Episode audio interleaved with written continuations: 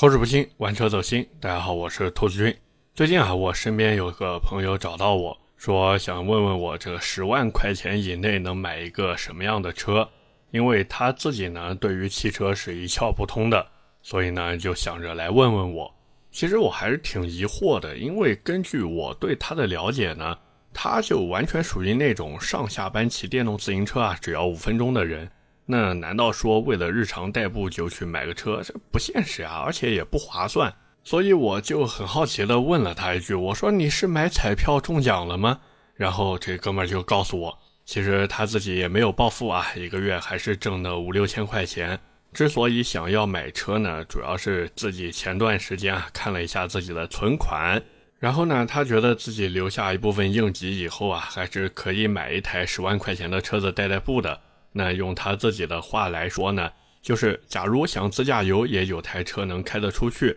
更何况自己也没个对象，那有台车子以后，不管是谈了女朋友呀，还是真的要相亲，好歹呢自己也能多一些底气。哎，这怎么说呢？合理啊，很合理。当然，按我的习惯呢，我肯定是要问清楚一些他的需求的，比如他是要国产还是要合资，要两厢还是要三厢，要涡轮还是要自吸。甚至像我给这些关系比较近的好朋友做推荐的时候呢，我都会让他想好，就是你一个月准备在车子上面花多少钱，因为我是真的害怕他贴着预算上限去买车，等真到养车的时候，那是苦不堪言啊！毕竟大家看现在油价这么贵，而且还有车子每年的停车费、保险、车船税，这些通通都是真金白银要花出去的。那我也知道，我这个朋友挣钱不是很容易嘛，手头的预算也是非常的有限。那他在选择的时候呢，也就是会战战兢兢的，生怕自己的钱花错地方。所以我也是想着能尽可能的让他满意。于是呢，我就问我朋友，我说：“那你要不要看一看国产车或者电动车？因为十万块钱以内落地的这个价格，其实他去买合资不一定能买到多高的配置。”但是他如果去买国产或者买电动车的话呢，其实整体的用车体验会更好。但是我这个朋友想了一下，他就跟我说，他自己呢还是想买一个合资品牌的三厢车。我问他为什么不考虑国产或者电动车，他说自己觉得这个国产车不是很靠谱，然后买电动车呢，自己家又是一个老小区，那像他家这种老小区呢，又没有固定车位能装充电桩。所以我觉得，嗯，这个解释还是蛮合理的啊。那按照他的需求呢，我也是看了一圈，其实合资车里面真的没有什么选的，热门一点的无非就是日产轩逸、大众朗逸、宝来、桑塔纳，那别克还有英朗、雪佛兰还有克鲁泽，现代呢还有一个伊兰特。当然，如果有朋友说还有什么福特福睿斯、本田享域，还有什么悦动之类的，这个你说的对，但是看看销量嘛，算了吧，对吧？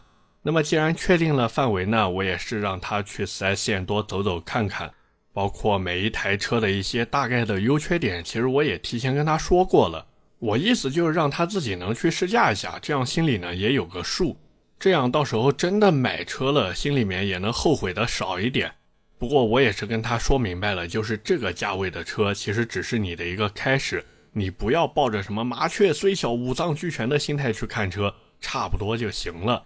本来呢，我以为按照他的这些需求和想法，大概率呢就是去买轩逸经典了。毕竟轩逸经典现在十万内落地呢，问题不大。而且现在油价也摆在这边嘛，那日系车所谓省油的概念已经深入人心了。虽然我总吐槽这个轩逸、朗逸、卡罗拉，这在路上跟移动路障一样，但是这并不妨碍很多人去选择它，因为对于买轩逸这类车的人而言呢。什么速度与激情都是狗屁，省油省钱才是硬道理。可是万万没想到啊，我是真的万万没想到，我这个朋友最后去买了一台别克英朗。那他在买好车子以后呢，主动给我发了一个消息，说自己买了一台白色的英朗精英版。这个白色的英朗1.5升精英版，其实就是现在英朗最热销也是最主销的配置，没有之一。那这车他花了多少钱呢？花了九万小几就落地了。说实话，这是真的让我有些惊讶。于是呢，我就问他，我说你为什么去买一个英朗回来？他说，其实原因很简单，这车优惠实在太大了，不买觉得对不起自己。哎呀，真的是。不过我后来想了一下，我发现其实我这个朋友买英朗的原因，真的和很多人去买英朗的心理大差不差。第一个呢，就是这车优惠大、便宜。各位想想看，九万左右办好呀，这真的是性价比到哪找去？像一个人，如果他不了解汽车行业或者没有买车的打算，他对于英朗的价格真的是不太了解的。各位其实也可以拿英朗的照片或者实车，让身边不太关注汽车的人看一看，就是别克英朗这个车子大概多少钱？那像我妈她就是不关注汽车的嘛，我让她看了一下英朗，然后我妈一看说这别克嘛，这小别克。我说是的，而且这个车子其实就是我们家以前那台凯越 HRV 的后续版本。然后我妈说，那我们当时买那个车子花了十二万多呢，这车差不多也应该是一二万吧。所以这其实就是英朗最大的优势，就是它让人感觉，哎，这车是一个十一二万的车，但是它实际上花出去的钱呢，哎，只有九万多块钱，所以真的非常有占便宜的感觉。加上这台车，它现在主力在售的车型就是那个1.5升精英版。你虽然可以吐槽这个动力配置，但是它横向比较，其实我发现它真的是一个最优解。之前别克英朗弄了一个 1.3T，但是事实证明大家不会接受三缸，也不会接受1.3升这个排量。那你要是弄一个什么1.6、1.8甚至2.0，那这车的成本又要往上去涨多少？我们光是说他在买车的时候需要多交多少钱的这个购置税，其实大家想想也都知道了嘛。这个 L2B 发动机，无论你怎么吐槽它的性能，但是它这个排量不大不小，它的油耗中规中矩，它的稳定性、可靠性真的已经被无数人去证明了。加上这车长得也确实不算丑，并且整体的车辆定位其实和那些十二万多的卡罗拉是一样的。那你说大家为什么不去买呢？肯定愿意去买呀。那第二个就是这台车它是一个合资品牌，可能很多人他在十五二十万去买车的时候，尤其是去买那些 B 级车的时候，他会觉得，哎呀，通用别克，哎呀，这个牌子，哎呀，一般般呀。但是如果说把这个牌子放到十万块钱以内的车上，各位想想，这个牌子还差吗？这个牌子肯定不差呀。尤其是当我们和那些九万块钱、十万块钱以内能办好的那些国产车相比，像什么长安逸动 Plus 呀、新的荣威 i5 呀，这些车子在配置上绝对是能吊打英朗的。你英朗什么动力？1.5升，人家逸动 Plus、荣威 i5 这些什么动力？1.4T、1.5T 呀。你英朗什么内饰？人家什么内饰？对不对？人家双联屏也有，人家带运动包裹的撞色座椅也有。人家还有一键启动，你还手动点火，人家都原厂配备车联网了，更不要说那个车机的功能跟手机也差不多了。而且人家还有什么？人家还有 L2 加级，当然这个加有吹牛逼的成分在里面啊。哪怕我们就说 L2 级辅助驾驶，人家都有呀。但是英朗呢？不好意思，你没有。可是为什么大家愿意去买英朗，而不愿意去买这些国产车呢？其实就是因为国产品牌嘛。你国产车不整这些，你没有竞争力啊！你要是越弄这些，消费者还会说：“哎呀，你这老搞这些花里胡哨的。”可能有人会说：“那这不是贱坯子吗？”其实不是这个样子的，因为很多在十万内或者就卡着十万块钱预算去买车的人，他们不少都是第一次买车。那你说一个人第一次买车吧，他就没有任何的经验的，他也对自己不够相信。明明他知道这个逸动 Plus、荣威 i5 这些国产车更香，但是摆在他面前的时候，他反而会怀疑自己的直觉。于是呢，他就不能去理智的思考，他就会想：哎呀，这个合资品牌是不是更靠谱呀？这个国产车对吧？配置那么高，然后价格还那么低，它肯定有地方减配了，它肯定有地方省成本了，肯定有地方用料不行，肯定有小毛病。这个合资品牌毕竟是大品牌啊，开着面子也挺好。所以这个对吧？实际上，英朗这个车子，你看它从头到尾都没有说，哎呀，我们车子比国产更靠谱，它从来没这么说过。但是消费者会这么去想，为什么呢？就是因为它是合资的别克嘛。所以买车子最迷信的一群人，其实就是那些第一次去买人生当中第一台车的那群人，以及这些人的父母亲朋好友。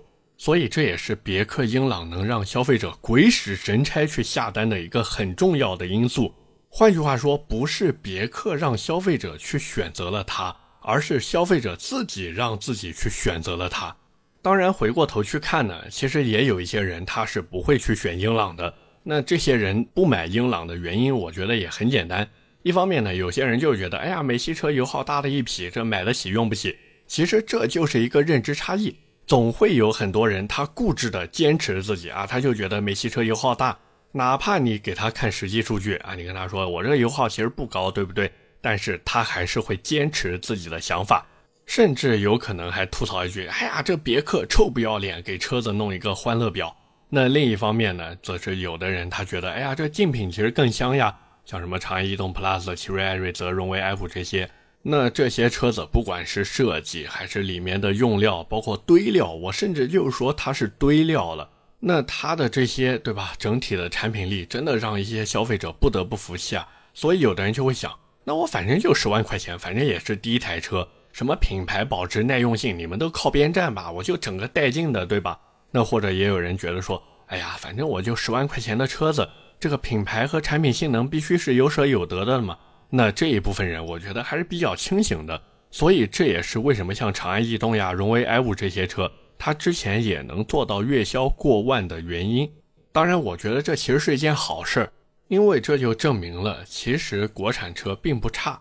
而且很多消费者呢，其实已经不再是迷信合资了。但是回头看看轩逸、朗逸、卡罗拉的销量，哎，真是妈卖批。反正不管怎么说呢，我是觉得吧，英朗这车总体而言还是可以的。当然，这个有一部分原因呢，是因为我自己之前有一台凯越 HRV，所以可能会带一些这个车主滤镜和粉丝滤镜在里面。不过，假如说各位真的想去买英朗呢，我觉得还有一些小问题需要注意一下。第一个呢，就是英朗这车，我记得好像全系都是没有发动机下护板的，所以有的新车你开回家跑几次烂路啊。那个发动机舱里面就脏得一塌糊涂，这个其实我觉得是别克为了省成本，然后才这样搞的。那假如说你的条件允许的话呢，我建议你还是装一个下护板。再一个呢，就是这车如果开个一年多以后啊，当然也有可能是开个什么两年啊、三年，反正就是这车你要是时间开的久了呢，它的节气门会出现积碳，然后车子开起来呢就会有点窜，油耗也会变高。这个其实也很好解决，就是洗一下节气门就行了。像这个网上各种养护平台都有团购，大家反正到时候薅个羊毛，对吧？去洗一下就好。至于有些所谓车评人吐槽的说：“哎呀，英朗这车转向不犀利，后排不给力，配置不牛逼，底盘没有运动性。”这我觉得你不是在吐槽英朗，你是在跟自己过不去啊。所以总的来说呢，别克英朗这车我是觉得还是挺 OK 的。那加上这车用的还是第三代六 AT 变速箱嘛。整体的稳定性和平顺性都不错。这个变速箱具体的呢，其实我在停车场聊福克斯那一期已经聊过了。主要呢就是它用的是莱佩莱杰式大行星齿轮机构，反正具体的大家听停车场那个节目吧。我是觉得整体的稳定性能和平顺性都还不错，而且英朗长期以来呢都是大幅度的去优惠卖车，所以这车能卖得好真的太正常了。如果不是通用之前对吧自己玩三缸作死。可能销量会比现在还要好，但是三缸机的事情呢已经发生了，别克呢也算是尝到了苦果吧。现在反正也是老老实实的，对吧？给英朗继续用原来的四缸机。虽然说手捧十万块钱无欲无求，想买个家用车的话呢，别克英朗真的是一个不错的选择。不过有一说一，对于别克来说，包括对于我们消费者来说呢，现在这个英朗还能活多久？我是觉得真的不好说。因为别克自己的重心其实都已经放在了新的威朗 Pro 上面，那对于现在的英朗，对吧？其实就是别克的一个赚钱工具啊。别克现在的套路是什么？就是这车成本比较低，好赚钱。当然，这个成本低的主要原因呢，还是他们成本控制做的比较好。像他自己很多旗下的车型，这相互之间的配件都是一样的嘛，毕竟是通用嘛，通通都能用。那这个1.5升发动机大家也都知道，连五菱宏光也在用。所以别克它所有车子的成本，甚至可以说整个通用，他们旗下的这些车型的成本都能压得非常低。哦，对了，那个科尔维特除外啊，科尔维特除外。反正不管怎么说呢，就是这车哪怕再降价，他们挣的钱也能支撑他们活下去。但是呢，现在的情况大家也都看到了，这个新能源的浪潮也是一浪高过一浪，包括前段时间的那个新闻，对吧？大基建也在如火如荼的进行着。那像英朗这种燃油车还能坚持多久？甚至别克会不会给他也换上最新的这个阿凡达发动机，就不用带涡轮嘛？给他弄个自吸的，反正这个真的不好说。而且威朗 Pro 的指导价，对吧？十二万九千九到十五万八千九，那个车子现在优惠已经破四万了。换句话说，就是只要十万多一捏捏的预算，你就可以买一个最低配的。所以我是觉得，假如说你真的十万块钱左右预算的话，你还真不如看看全新的威朗 Pro。OK，那么今天关于别克英朗，我们就先聊这么多。下面呢，跟大家聊点闲的啊。我这两天看日历的时候，我突然发现，就是《玩车日记》这档节目在喜马拉雅已经开播有一年了。其实严格来算的话呢，应该是二零二一年六月八号开播的第一期。那一期我还回听了一下，我的天呐，那个音质呀、表达呀，包括说话的时候口齿还是不是特别的清楚啊。其实真的那一期节目问题太大了，但是经过这么一年的时间呢，我感觉应该也算有点进步吧。那么这一年以来呢，我也是看了一下，算上今天这期节目的话呢，一共是一百零四期。说实话，这当中我也有过创作的瓶颈，包括各位其实如果一直听的话呢，也会发现最开始的时候呢，会在节目的最后加上一个云改装的环节。但是后来有些车子呢，其实我也就不聊那个云改装了。这个倒不是说我不想弄，而是有些车子呢，我是觉得改装的意义不是特别的大。那加上我之前我记得在节目里面也说过，各位如果有什么汽车改装类的问题的话呢，其实都可以直接发私信给我。那如果是发私信给过我的朋友，其实也都知道，我可以说是每一条都有回复。只是有的时候嘛，回复的不是很及时，这一点也要和大家说一声不好意思啊。那其实回过头看这一年的时间呢，一开始是做《玩车日记》这档节目，停车场那档节目呢，其实是晚于《玩车日记》去做的。当然，熟悉我的朋友也知道，这个停车场的节目，对吧？属于工作，这个节目呢，则是我利用闲暇时间弄的。那我之前看有朋友说我这个节目像开小灶，哎，我觉得这个形容还是蛮贴切的。包括我之前也收到很多朋友发来的私信，就是说兔子你到底有没有接过充值？其实我知道大家都是很关心我说，哎呀兔子你这赶紧接接充值吧，你掐点饭吧，对吧？但是我呢，这很抱歉啊，我到现在一期充值都没有接过，哪怕是我在节目里面夸某台车，其实原因只是因为我觉得那车还不错，或者呢说确实那个车子能契合一部分的消费人群，所以我会夸夸它。那说实话，其实我这人本身并不排斥充值这件事情，包括我之前在节目里面也说，哎呀，什么时候能掐个饭，对吧？接点充值就好了。那包括之前也有朋友问过，说这个兔子你到底靠什么活着，对吧？你做这个音频节目，你这靠什么挣钱呢？这个其实我之前在节目里面我记得也说过，就是我自己本身是有正经工作的嘛，我是职业的汽车媒体人啊，professional，我是职业的啊。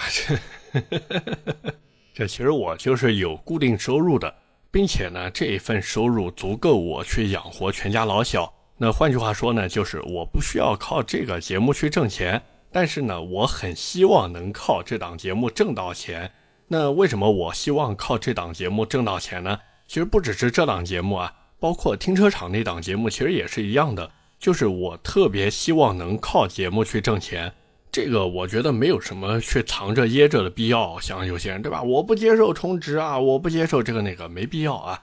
反正我是觉得，作为一个汽车媒体或者说车评人，虽然我自己不是特别喜欢“车评人”这三个字，或者这么说吧，就是靠嘴巴去逼逼这些车子或者车厂的人，这没接到充值，其实我一直觉得是一件很不光彩的事情。因为接不到充值，其实就说明你这人根本就没有任何的商业价值。哪怕说我把嗓子聊到报废，那哪怕说我在喜马拉雅粉丝突破一百万，没有任何的用处，因为你根本就没有办法做到走到大街上，人家就知道你是谁，人家不会说看到对吧某个光头知道，哎呀这就是那个为什么什么点赞啊，不会说看到一个胖子就知道，哎呀这是那个带粉丝几千块钱买二手车的。看到一个瘦子，对吧？知道，哎呀，这是那个说什么什么太好玩了。那各位看到我知道我是谁吗？不知道呀。哪怕你走在路上和我面对面走过去，你知道这是兔子吗？甚至很多汽车行业内的人，人家听都没听说过我这个做音频的，包括很多人他也不知道我长啥样，对不对？最多就是知道，哎呀，有个大舌头主播天天在这边吹美系车，然后还像个憨批一样，没事吐槽几句比亚迪或者特斯拉。那各位想想看，这个有用没用嘛？对吧？没有用的呀。我这种人现在在车厂、在品牌方、在公关公司眼里，就是一文不值的东西呀。哪怕我的粉丝再多，我的粉丝粘性再高，我每期的这个音频播放量哪怕有多少多少多少，没有任何的用处，因为你没有任何的商业价值。所以这就是我为什么希望这个能靠节目去挣钱的原因。这个其实就和马斯洛需求理论里面说的一样的。就是我希望能够实现我自己的一个价值。那这个自我实现，除了能给大家好好的说车，帮助大家更好的买车、用车、玩车以外呢，还有就是实现我自己的一个商业价值。这就相当于给自己发一个小奖状，或者说给自己来一个怎么说明码标价吧。就是以现在这个情况来看，其实难度还是挺大的，因为汽车音频这个领域确实很窄，并且呢受众也特别的小。远远不如现在的汽车视频，不管是汽车类的长视频还是短视频，那他们的流量还有受众，其实都会比汽车音频要高很多。包括之前也有很多朋友问我说：“哎呀，兔子，你为什么不去做短视频或者拍长视频呀？”其实这个事情我之前也有考虑过，但是我后来想了半天，我还是没有坚定信心去做，因为我老觉得就是，尤其是短视频平台里面啊。很多人他的戾气都特别的重，而且整个风气特别的浮躁。要不然呢，就是人家会说：“哎呀，你拍这个视频什么玩意儿？哎呀，老子比你牛逼多了，你就是拿充值要饭的。那哪怕你挣再多钱，你也是狗。反正各位看看那某音的评论区就知道了嘛，对吧？喷子太多了。那大家看看，包括某音上面一些汽车类短视频，现在都玩什么？玩剧本呀！我的天哪，能不能好好聊聊车呢？是不是？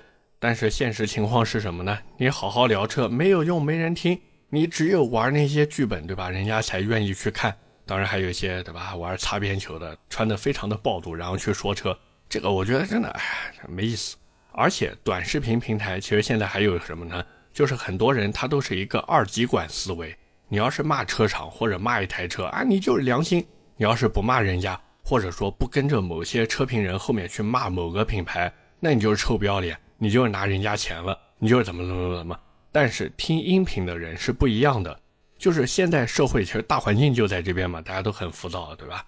那真的能静下心来，花个十几二十分钟，甚至三四十分钟、五六十分钟去听音频的人，一般来说，其实他的内心都是比较平静的。一般来说呢，都是拥有独立思考能力的，并且有一定自我想法的。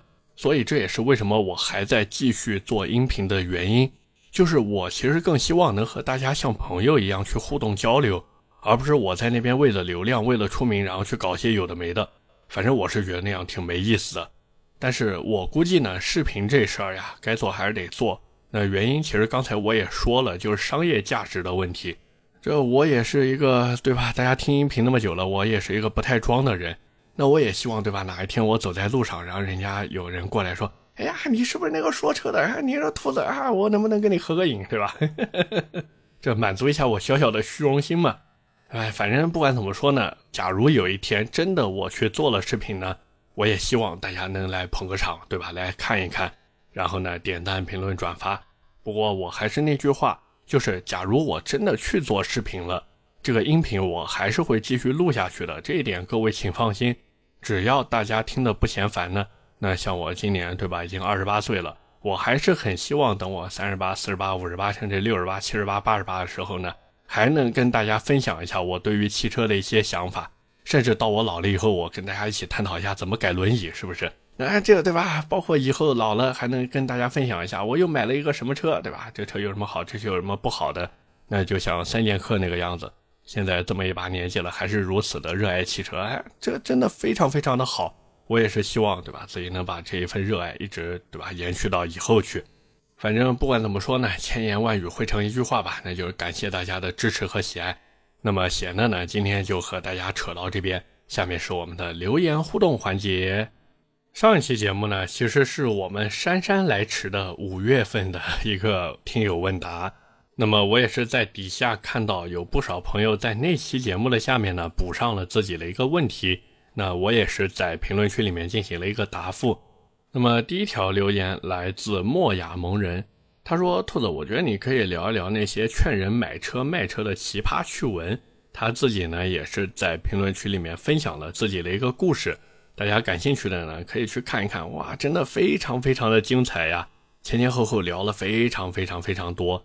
这个总的来说一句话呢，就是老一辈思维和年轻人确实不太一样。这个呢，其实我觉得也是没办法的事情，因为每一个人他的经历、他生活的一个时代，还有周围的环境，其实呢都会对他的怎么说呢？做出的决策吧，产生影响，那这个其实是再正常不过的一件事情了。反正对于买车这事儿呢，我一直觉得吧，不要管人家说这个车子好还是不好，只有你自己觉得好，那才是真的好。第二条留言来自 Captain Lee 六六六，他说今年刚好三十而立，九零后是真的老了。对了，兔子你怎么看 CT 五要出一点五 T 的事情？他说，他感觉对于凯迪拉克这个品牌来说，简直就是继续掉价。这个先说他为什么要说自己三十而立，主要呢，我在上一期节目里面，我问了一下大家，就是在听我这期节目的大家到底多大了？然后我也是看到有很多人在底下回复，包括还有朋友，我看好像还在念高中，对吧？都在听我节目，真的非常非常感谢。那至于这个凯迪拉克要出 1.5T 的事情。这个我觉得吧，分两方面去看。第一个呢，如果说它只是出一个 1.5T 出来装装样子，但是主销的还是 2.0T，那我不会说什么，对吧？它降低这个入门门槛嘛，我觉得很正常的一个商业行为嘛。但是假如说他真的认真的给 1.5T 做了好几个配置，那我只能说凯迪拉克，我去你哔哔哔哔哔！最后一条留言来自 RSVSAMG，这名字啊。非常的有意思啊！你把 M 放在哪儿了呢？他说聊点超豪吧，像什么劳斯莱斯幻影呀、宾利啊、布加迪之类的。哎呀，这不是我不想聊啊，我没这个实力呀。劳斯莱斯幻影、宾利、宾利，我就算是你要我聊那个欧陆吧，好不好？那布加迪，布加迪全国有几台布加迪？你告诉我，我要能真正是开布加迪的人，或者我有那个实力去搞布加迪过来试一下。你觉得我还会在这边做音频吗？所以不是我不想去聊那些超好品牌，超好品牌在我的眼里，至少在我现在的认知里面，那些车子完全就是属于除了贵没有任何缺点的，所以不需要去聊那种车子。在我看来，就是假如我真的买得起的话，我就不会太在意它有什么缺点。那假如说我现在买不起的话，其实不用假如，我现在真的买不起啊。那它有什么缺点，跟我有什么关系吗？影响我一个月一千八的收入吗？对不对？所以不要纠结那些车子有哪些缺点优点了。这个我们都是领工资的，没必要去为那些发工资的人操心，好不好？OK，那么以上就是我们今天这期节目的全部内容了，也是感谢各位的收听和陪伴。我的节目会在每周二和每周四更新，点赞、评论、转发是对我最大的支持。各位如果还有什么想听的车或者想聊的话题，也欢迎在下方评论区留言，我们下期节目接着聊，拜拜。